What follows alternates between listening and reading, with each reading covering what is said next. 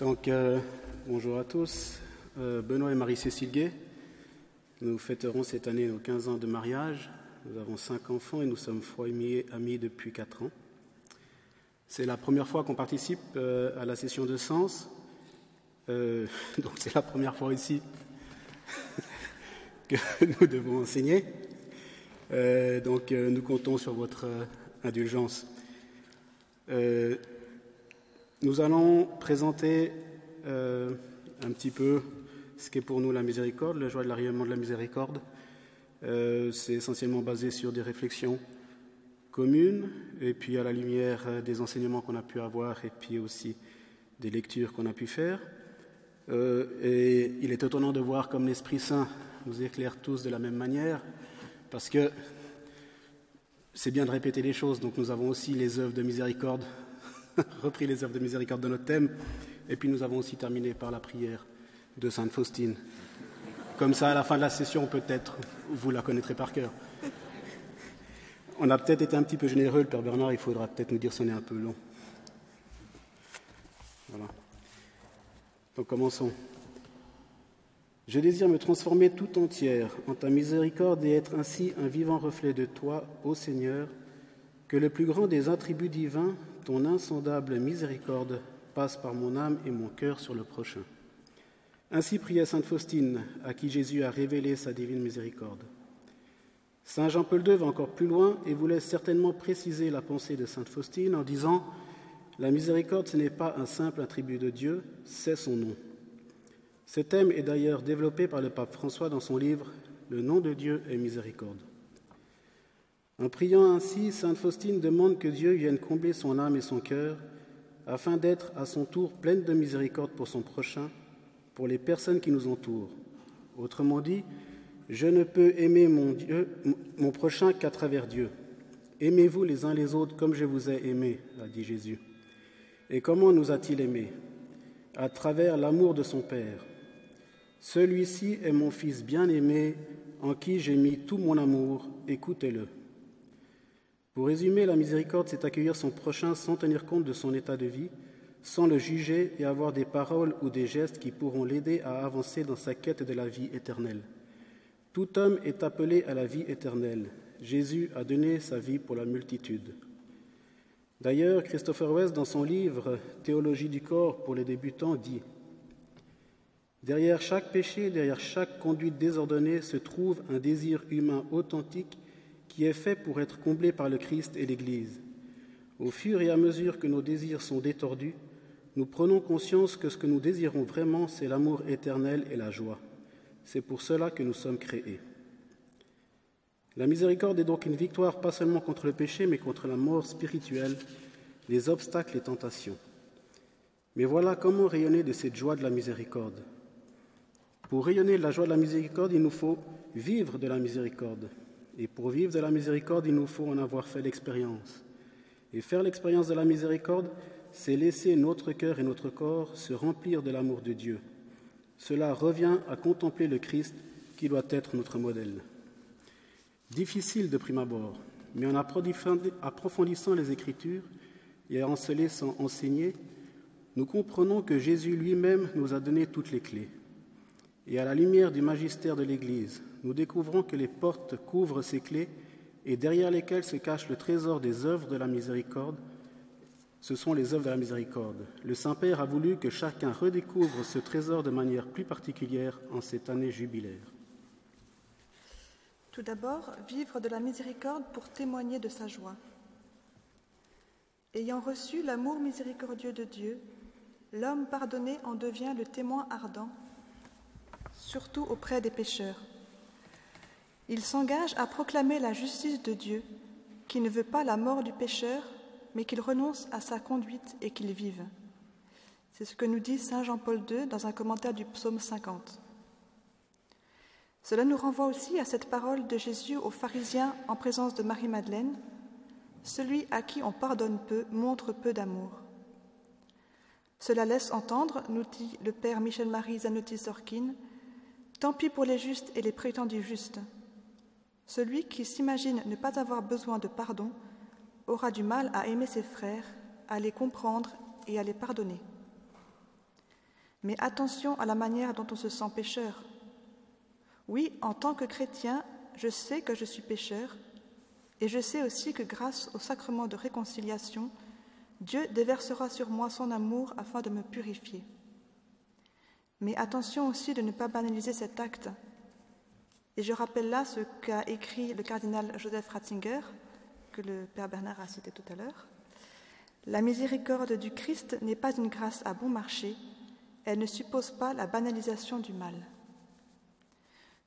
Tout va donc dépendre de comment je vis cette demande de pardon.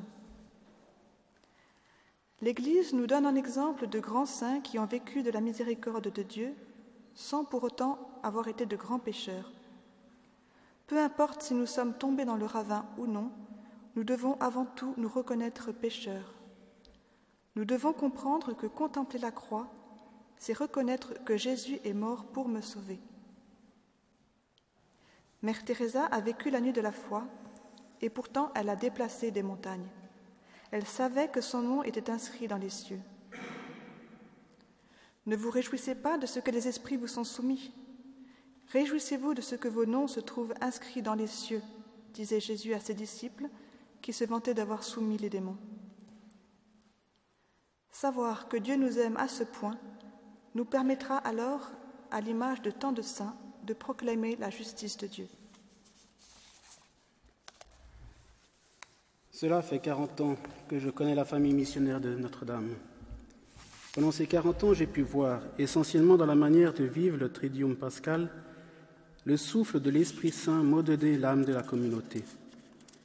Dans un premier temps, je n'ai pas toujours compris les changements opérés pour entrer toujours davantage dans un cœur avec Jésus, et, dans un cœur à cœur avec Jésus et sa mère, la très sainte Vierge Marie. Néanmoins, j'ai toujours accepté ceci à la manière d'un enfant, car je savais que ces changements étaient voulus par Dieu. En restant fidèle à Saint Pierre de Colombier, en participant au Tridium pascal, il m'a été donné de comprendre davantage le mystère de l'incarnation et comment Jésus s'est transformé en Fils prodigue pour nous montrer le chemin vers le Père. Puis comment, par sa mort sur la croix, il nous a rachetés de nos péchés, afin que nous puissions un jour bénéficier de la vie éternelle en louant et glorifiant Dieu. Je ne suis pas un adepte de la lecture, je dirais même que je n'aime pas lire. Il a bien fallu pourtant me former. Cette formation, je la dois essentiellement à la famille missionnaire de Notre-Dame, à travers les différents enseignements et activités qu'elle propose. Ils m'ont fait comprendre que le Christ devait être notre modèle et que notre mère, la très sainte Vierge Marie, était le chemin pour y arriver. Notre-Dame des Neiges aide-nous à monter sur le rude sentier qui vers Dieu montera. Le baptisé doit donc avoir comme unique but d'imiter le Christ. Dans l'Évangile, nous voyons que ce sont les pécheurs qui cherchent le Christ, à l'exemple de Zachée ou Marie-Madeleine, et non lui qui vient les chercher. Il voyait son cœur compatissant, son absence totale de jugement, son amour débordant. Voilà la véritable miséricorde, ressentir dans son cœur le malheur d'une autre personne. Il nous faut développer notre sensibilité à la détresse d'autrui. En plus d'un cœur compatissant, notre manière d'accueillir les personnes est importante. Il ne suffit pas de dire la vérité, il le faut bien sûr, mais encore faut-il qu'elle passe et qu'elle soit reçue. Il faut aimer la vérité, mais pardonner le pécheur, car la miséricorde de Dieu va plus loin que l'acte commis. Dans sa catéchèse sur la théologie du corps, Saint Jean-Paul II dit Le corps, en effet, et seulement lui, est capable de rendre visible ce qui est invisible le spirituel et le divin. Il a été créé pour transférer dans la réalité visible du monde le mystère caché en Dieu de toute éternité et en être le signe. Que dit Jésus à son Père après avoir tressailli de joie? Je te bénis, Père, Seigneur du ciel et de la terre, d'avoir caché cela aux sages et aux habiles et de l'avoir révélé aux tout-petits. Et que révèle-t-il aux tout-petits, à ceux qui ne demandent que d'être comblés de l'amour de Dieu? Eh bien, il révèle que le mystère caché en Dieu est la miséricorde. Ainsi, comme Jésus, je peux tressaillir de joie, car mon nom est inscrit dans les cieux. Alors Dieu se servira de nos pauvres corps pour passer dans les âmes. Notre sourire doit être le reflet de Dieu. J'aime cette devise du père Michel-Marie Zanotti-Sorkin Il ne faut pas que Dieu déçoive à cause de moi. Faire du bien autour de nous, nous essayons de le faire tous les jours et nous pensons peut-être, comme les disciples, bien le faire. Or, Saint Paul dit Je ne fais pas le bien que je veux et je fais le mal que je ne veux pas, ce qui est étonnant de sa part. Mais c'est pour mieux nous rappeler que le bien que nous voulons faire fait du mal si nous en ressentons une autosatisfaction. Saint Paul nous invite ici à nous convertir, à transformer notre geste bon en un geste de miséricorde. Ce n'est pas moi qui agis, c'est le Christ qui agit en moi. Et Jésus nous en donne la clé. Après avoir entendu Jésus dire aux disciples Ne vous réjouissez pas de ce que vous commandez aux démons, mais réjouissez-vous parce que vos noms sont inscrits dans les cieux. Après l'avoir vu tressaillir de joie sous l'action de l'Esprit Saint, après l'avoir entendu remercier son Père de l'avoir révélé aux tout petits, il leur dit enfin comment exercer la miséricorde au nom de Dieu. Et comme souvent il parle en parabole, la parabole du bon samaritain, la parabole clé pour comprendre la miséricorde. Même si nous l'avons entendu dimanche dernier, nous pensons utile de la rappeler. L'homme de loi, un de ceux à qui le Père a caché le mystère de la miséricorde, va lui poser la question. Que dois-je faire pour avoir la vie éternelle? Et Jésus répond, Que dit la loi? Tu aimeras le Seigneur ton Dieu de tout ton cœur, de toute ton âme, de toute ta force et de tout ton esprit, et ton prochain comme toi-même. Tu as répondu juste, dit Jésus. Fais cela et tu vivras. Remarquons que Jésus n'entre pas dans l'argumentation. Bien des fois, nous avons voulu essayer de convertir, d'argumenter, et finalement le résultat était l'inverse de celui escompté. Mais l'homme de loi continue lui veut essayer d'argumenter avec Jésus. Et qui est mon prochain? Jésus reprit Un homme descendait de Jérusalem à Jéricho, et il tomba au milieu de brigands qui, après l'avoir dépouillé et roué de coups, s'en allèrent, le laissant à demi-mort. Un prêtre vint à descendre par ce chemin-là. Il le vit et passa outre. Pareillement, un lévite survenant en ce lieu le vit et passa outre. Mais un Samaritain qui était en voyage arriva près de lui, le vit et fut pris de pitié. Il s'approcha, banda ses plaies, y versant de l'huile et du vin, puis le chargea sur sa propre monture, le mena à l'hôtellerie et prit soin de lui. Le lendemain, il tira deux deniers et les donna à l'hôtelier en disant Prends soin de lui, ce que tu auras dépensé en plus, je te le rembourserai à mon retour. Lequel de ces trois, à ton avis, s'est montré le prochain de l'homme tombé aux mains des brigands? Il dit, Celui-là qui a exercé la miséricorde envers lui. Et Jésus lui dit, Va, et toi aussi fais de même. Que essaie de nous dire Jésus à travers cette parabole? Loin de nous l'idée de prêcher, nous voulons simplement dire comment ce passage de l'Évangile nous a aidé à comprendre la miséricorde et comment la joie qui en découle peut rayonner autour de nous. Un homme descend de Jérusalem à Jéricho. Jérusalem est considérée comme la ville sainte et se situe plus haut que Jéricho, qui a une altitude située aujourd'hui aux alentours de 240 mètres au-dessous du niveau de la mer. Cet homme est à Jérusalem, il a en sa possession tout ce qu'il faut pour être heureux, mais il décide de partir. Nous pouvons faire le lien ici avec le fils prodigue qui demande à son père sa part d'héritage avant de partir dans le monde. Mais il ne tombe pas de tomber au milieu des brigands, c'est-à-dire au milieu des biens de ce monde.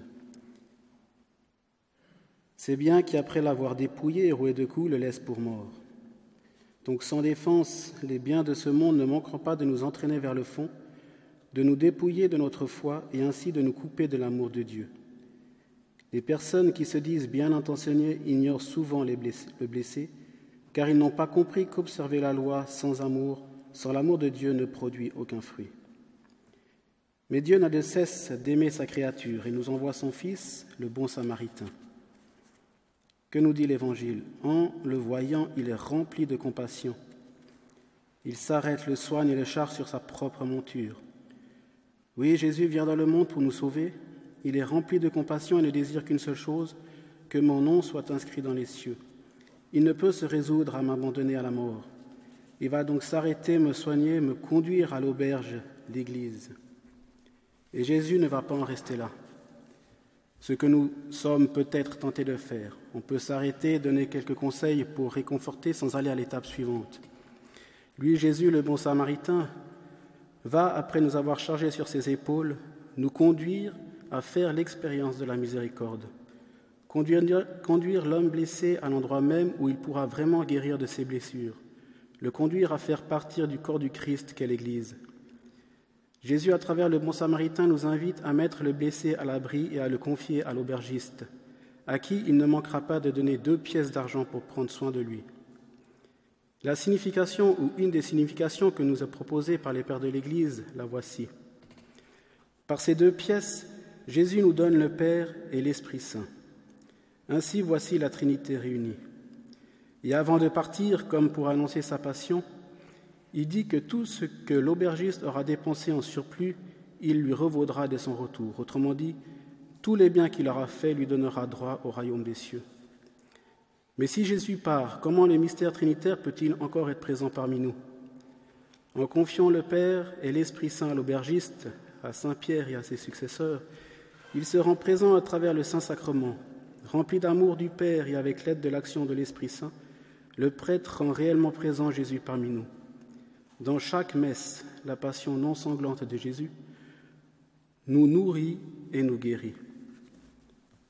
En cette année sainte de la miséricorde, en priant aux attentions du Saint-Père, successeur de Pierre, en assistant à la Sainte Messe, en y recevant le Christ en notre corps, après avoir reçu l'amour de Dieu à travers le sacrement de réconciliation, nous sommes en mesure de charger sur notre monture les âmes blessées pour les conduire au bonheur éternel en franchissant la porte de l'auberge par excellence, la porte du paradis représentée par la porte sainte. Oui, il faut être compatissant, il faut savoir reconnaître que Dieu m'a porté sur sa monture, qu'en retournant vers le Père, il a inscrit mon nom dans les cieux. Ainsi, je serai à mon tour rayonné de la joie de la miséricorde. Mais comme le dit Saint Paul, nous l'avons déjà dit avant, je ne fais pas le bien que je veux et je fais le mal que je ne veux pas. Mais Jésus nous laisse pas seuls. Il nous a donné les moyens pour y arriver. Il nous a laissé les œuvres de miséricorde. Nous allons parler des œuvres de miséricorde, un petit peu différemment de ce dont, a parlé, dont ont parlé Marie-Christine et Nicolas tout à l'heure. Enfin, on va essayer. Le rayonnement de la miséricorde autour de nous peut s'exercer par les œuvres de miséricorde que l'Église nous donne et que le catéchisme de l'Église catholique définit ainsi. Les œuvres de miséricorde sont les actions charitables par lesquelles nous venons en aide à notre prochain dans ses nécessités corporelles et spirituelles. C'est en ces termes que dans la bulle d'indiction du jubilé extraordinaire de la miséricorde, le Saint-Père nous parle de ces œuvres données par le Christ lui-même. J'ai un grand désir que le peuple chrétien réfléchisse durant le jubilé sur les œuvres de miséricorde corporelle et spirituelle ce sera une façon de réveiller notre conscience souvent endormie face au drame de la pauvreté et de pénétrer toujours davantage le cœur de l'Évangile, où les pauvres sont les destinataires privilégiés de la miséricorde divine. La prédication de Jésus nous dresse le tableau de ses œuvres de miséricorde pour que nous puissions comprendre si nous vivons, oui ou non, comme ses disciples. Le pape énumère ensuite les sept œuvres de miséricorde corporelle, puis les sept œuvres de miséricorde spirituelle, qu'on a entendu tout à l'heure et puis que nous reprendrons tout à l'heure aussi. Et le pape termine ainsi N'oublions pas les paroles de Saint Jean de la Croix. Au soir de notre vie, nous serons jugés sur l'amour. Nous pourrions y ajouter Bienheureux les miséricordieux, car ils obtiendront miséricorde. Alors pourquoi exercer ces œuvres de miséricorde? Jésus lui-même nous en donne la réponse. Chaque fois que vous l'avez fait à l'un de ces plus petits de mes frères, c'est à moi que vous l'avez fait. Le Christ dit aussi à Sainte Faustine, Je te donne trois moyens pour exercer la miséricorde envers le prochain. Le premier, l'action, le deuxième, la parole, le troisième, la prière. Ces trois degrés renferment la plénitude de la miséricorde et c'est la preuve irréfutable de l'amour envers moi. De cette manière, l'âme glorifie et honore ma miséricorde. Les œuvres de miséricorde recoupent donc ces trois aspects, actes, parole et prière, et ils sont donc complémentaires. Alors, énumérés à la suite, voilà ce que cela donne. Pour les œuvres de miséricorde corporelle, donner à manger aux affamés, donner à boire à ceux qui ont soif, accueillir les étrangers, vêtir ceux qui sont nus, assister les malades, visiter les prisonniers et ensevelir les morts. Et pour les œuvres de miséricorde spirituelle, conseiller ceux qui sont dans le doute, enseigner aux ignorants, avertir les pécheurs, consoler les affligés, pardonner les offenses, supporter patiemment les personnes ennuyeuses et prier, Dieu pour les vivants et pour les morts. Pris ainsi de manière séparée, il nous semble que nous risquons de passer à côté de quelque chose. Essayons maintenant de les lire de manière alternée, d'essayer de mettre en relation les œuvres corporelles et les œuvres spirituelles. Voici ce qu'on obtient. Donner à manger aux affamés, conseiller ceux qui sont dans le doute. Donner à boire à ceux qui ont soif, enseigner aux ignorants. Accueillir les étrangers, avertir les pécheurs. Vêtir ceux qui sont nus, consoler les affligés. Assister les malades, pardonner les offenses visiter les prisonniers, supporter patiemment les personnes ennuyeuses et ensevelir, les morts, prier Dieu pour les vivants et pour les morts. Que remarquons-nous? La miséricorde spirituelle vient transformer notre geste de miséricorde corporelle en un geste rempli d'amour. Ne faisons-nous pas quotidiennement des actes de miséricorde corporelle, par exemple, donner à manger et à boire à ceux qui ont faim et soif? Laissons-nous nos enfants avoir faim et soif? Est-ce que les sœurs ne nous ont pas concocté de repas délicieux pour cette session? Oui, tous les jours nous en faisons. Alors pourquoi le monde va si mal? Nous en avons eu un triste exemple encore il y a quelques jours. Pourquoi cette joie de cet acte corporel miséricordieux vis-à-vis de mon prochain ne transforme pas le monde? Peut-être simplement parce que je n'y mets pas l'amour de l'acte spirituel correspondant. C'est Jésus lui-même qui nous donne la manière dont nous devons aimer. Rappelons ce que rapporte Saint Matthieu dans son évangile. Car j'ai eu faim et vous m'avez donné à boire, j'ai eu soif et vous m'avez donné j'ai eu faim et vous m'avez donné à manger, j'ai eu soif et vous m'avez donné à boire, j'étais un étranger, vous m'avez accueilli, nu et vous m'avez vêtu, malade, vous m'avez visité, prisonnier, vous êtes venu me voir. Mais comme pour l'homme de loi, Jésus veut que par notre intelligence nous fassions le pas suivant nous laisser remplir de l'amour de Dieu pour transformer ce simple geste humain en un geste de miséricorde, en un geste divin. Ainsi, si l'on reprend une à une les œuvres corporelles et que nous les éclairons à la lumière de la miséricorde spirituelle associée, nous n'aurons pas la même vision et la même approche. Donner à manger aux affamés, éclairer par conseiller ceux qui sont dans le doute. Vous rappelez-vous la phrase de Christopher West?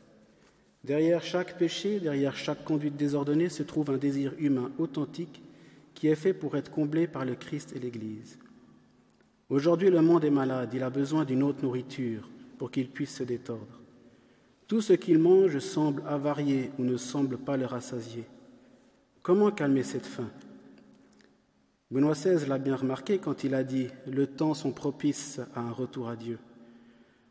Oui, il est temps pour le monde de retrouver le chemin de l'auberge.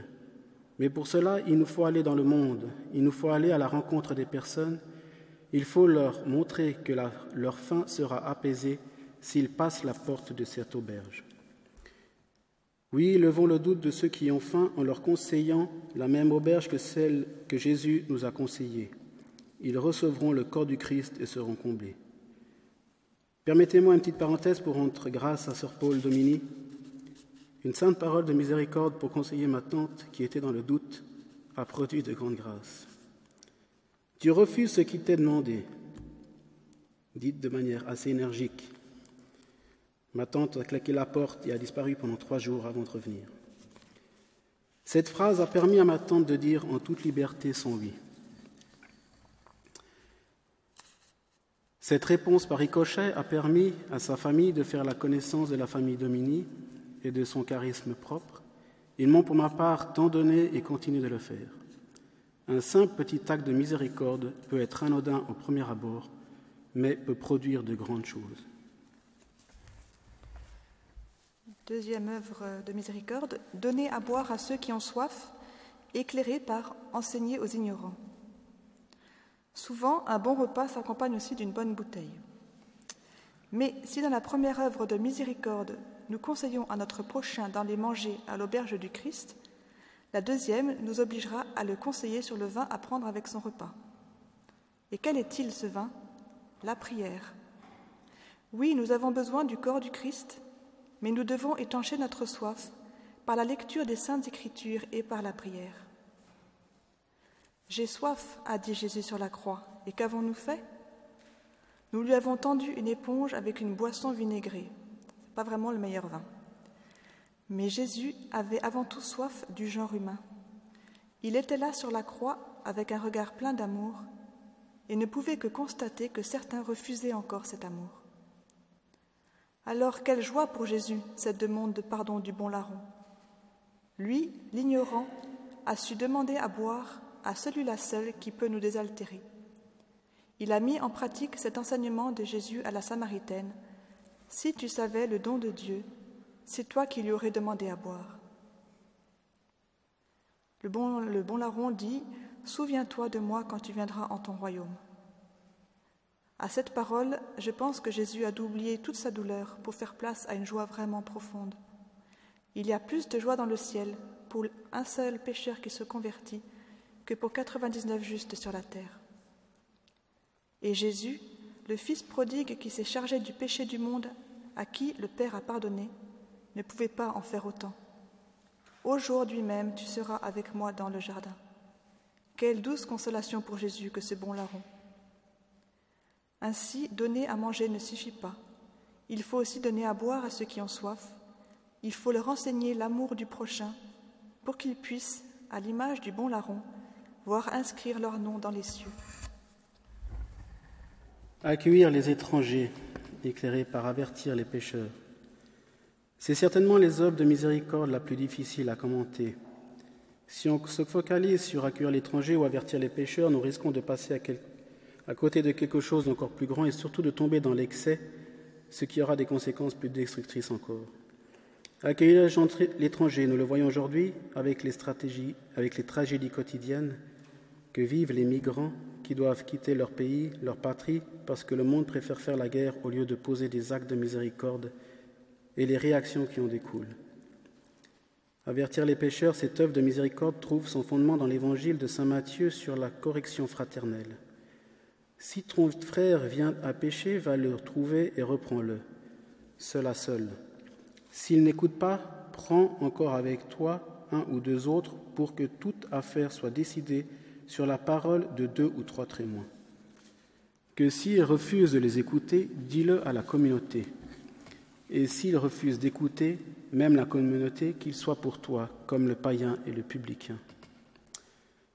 C'est une parole forte de Jésus, mais attention de ne pas tomber dans l'excès. Jésus n'a jamais condamné le pécheur, il n'a jamais cherché l'argumentation.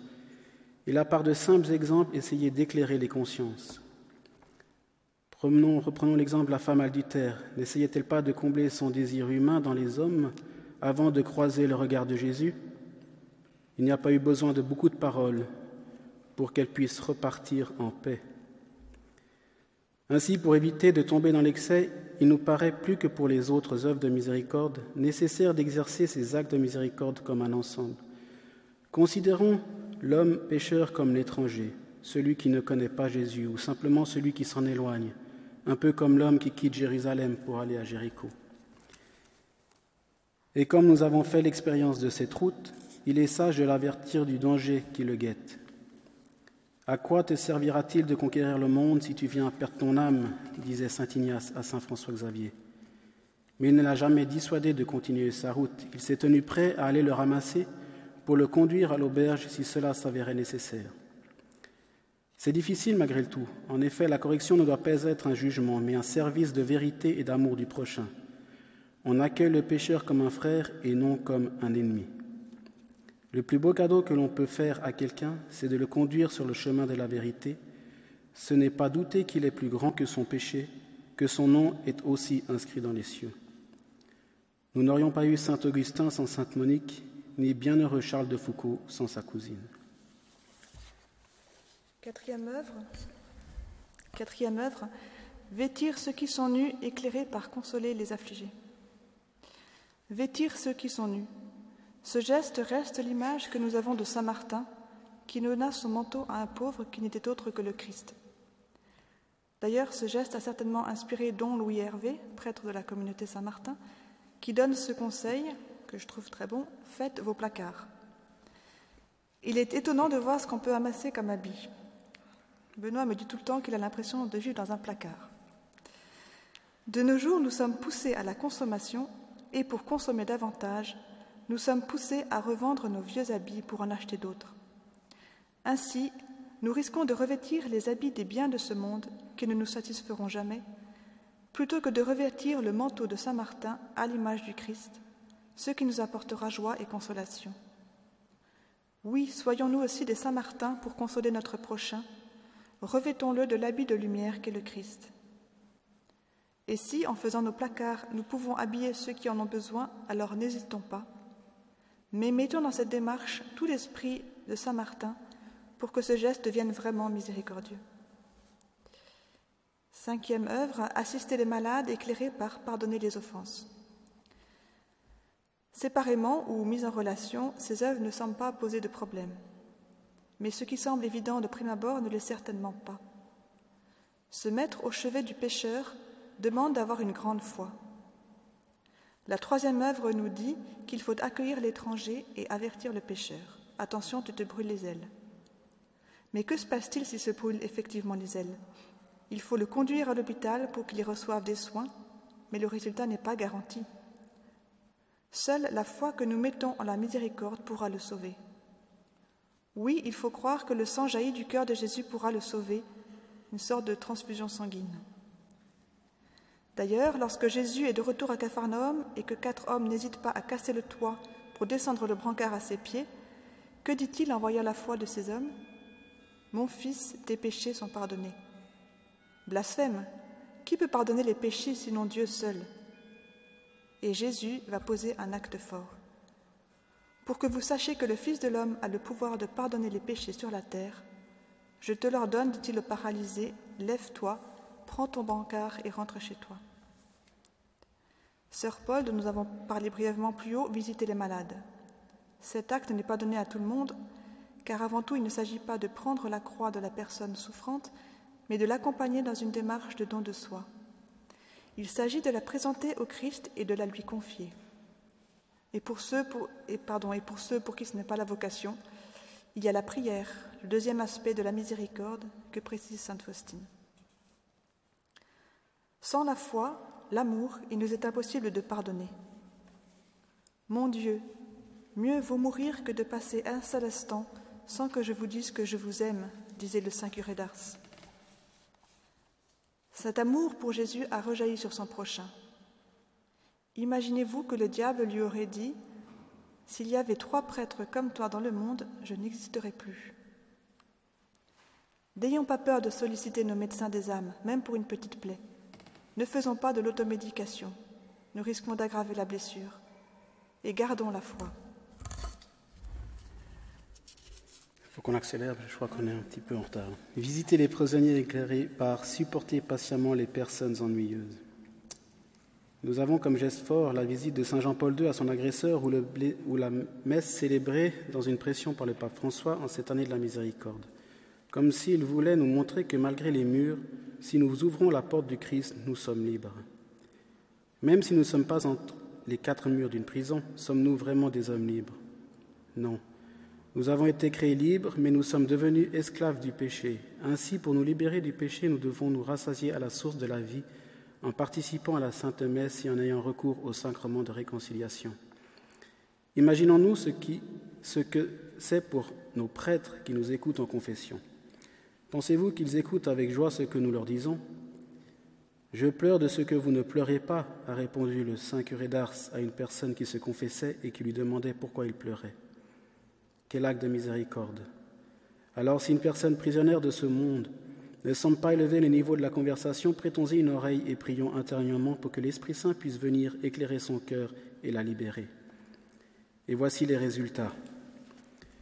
Ce sont des millions de jeunes réunis autour du pape tous les quatre ans. En effet, lors des premières JMJ, le pape Jean-Paul II a su se montrer patient et plein de miséricorde envers ces jeunes qui ne comprenaient pas encore qu'ils étaient appelés à devenir la lumière du monde et le sel de la terre. Il fallait danser, chanter, faire du bruit. Mais la patience de Jean-Paul II a été récompensée, et aujourd'hui le monde tremble en voyant les jeunes du monde entier se réunir autour de leur berger pour rayonner de la vraie joie de la miséricorde. Prions bien pour ces prochaines JMJ de Cracovie. Et enfin la septième, ensevelir les morts, éclairée par prier Dieu pour les vivants et pour les morts. Cette septième œuvre de miséricorde corporelle ne trouve pas son fondement dans Matthieu, mais dans le livre de Tobie. Et j'enterrais quand je voyais les cadavres de mes compatriotes jetés par-dessus les remparts de Ninive. Être privé de sépulture en Israël était perçu comme un mal horrible, comme faisant partie de ce châtiment dont on menaçait les impies. Et pourtant Jésus disait à un de ses disciples qui voulait aller enterrer son Père, Suis-moi et laisse les morts enterrer leurs morts. Il semblerait y avoir une contradiction, mais en fait il n'en est rien. Jésus, de manière certes un peu brutale, nous invite à ne pas regarder en arrière et à le suivre. Ce n'est pas parce que mon Père est mort que je dois m'arrêter. Ce n'est pas parce que je mourrai sur le bois de la croix que tu ne devras plus parler en mon nom. En cette année de la miséricorde, le pape nous donne l'occasion d'obtenir l'indulgence plénière pour les âmes du purgatoire. Alors ne soyons pas frileux. Quel est ce mal qui nous empêche d'accomplir ce geste de miséricorde? Pourquoi est-ce que je préfère rester avec les morts plutôt que de suivre Jésus? Oui, soyons des vivants témoins de l'amour de Dieu pour que la joie de la miséricorde puisse rayonner dans le monde. En conclusion, nous voulons dire que tout ce travail a eu le mérite de nous montrer combien nous sommes petits et faibles dans l'exercice de la miséricorde. Bien évidemment, notre Seigneur Jésus est patient et sa miséricorde envers nous est infinie. Il a donné sa vie pour la multitude et ne désire qu'une seule chose, que chacun puisse avoir son nom inscrit dans les cieux. Ce sera la rançon de notre travail de miséricorde. Nous avons reçu la grâce de naître dans une famille chrétienne. C'est exigeant de rester fidèle à cet enseignement, mais si nous tombons, ne doutons pas de l'amour de Dieu, n'ayant pas peur d'appeler au secours. Jésus n'a pas laissé Pierre se noyer. je ne sais pas si on a encore peu de temps, mais en conclusion, on voulait terminer avec sa prière de Sainte Faustine? Donc on vous la rappelle. Ô très sainte Trinité, je désire adorer votre miséricorde par chaque souffle de mon être, chaque battement de mon cœur, chacune de mes pulsations. Je désire être tout transformé en votre miséricorde et être ainsi un vivant reflet de vous, Seigneur. Que le plus grand des attributs divins, votre insondable miséricorde, se déverse par mon âme et mon cœur sur le prochain. Aidez-moi, Seigneur, pour que mes yeux soient miséricordieux, pour que je ne soupçonne jamais ni ne juge d'après les apparences extérieures, mais que je discerne la beauté dans l'âme de mon prochain et que je lui vienne en aide. Aidez-moi, Seigneur, pour que mon oreille soit miséricordieuse, afin que je me penche sur les besoins de mon prochain et ne reste pas indifférente à ses douleurs ni à ses plaintes. Aidez-moi, Seigneur, pour que ma langue soit miséricordieuse, afin que je ne dise jamais du mal de mon prochain, mais que j'ai pour chacun un mot de consolation et de pardon. Aidez-moi, Seigneur, pour que mes mains soient miséricordieuses et remplies de bonnes œuvres, afin que je sache faire du bien à mon prochain et prendre sur moi les tâches les plus lourdes et les plus déplaisantes. Aidez-moi, Seigneur, pour que mes pieds soient miséricordieux pour me hâter au secours de mon prochain, en dominant ma propre fatigue et ma lassitude. Mon véritable repos est de rendre service à mon prochain. Aidez-moi, Seigneur, pour que mon cœur soit miséricordieux, afin que je ressente toutes les souffrances de mon prochain. Je ne refuserai mon cœur à personne. Je fréquenterai sincèrement même ceux qui, je le sais, ont abusé de ma bonté et moi je m'enfermerai dans le cœur très miséricordieux de Jésus. Je tairai mes propres souffrances. Que votre miséricorde repose en moi, Seigneur. Vous m'ordonnez vous-même de m'exercer aux trois degrés de miséricorde. Le premier, l'acte de charité, quel qu'il soit. Le second, la parole miséricordieuse. Si je n'ai pu aider par l'action, j'aiderai par la parole. Le troisième, la prière.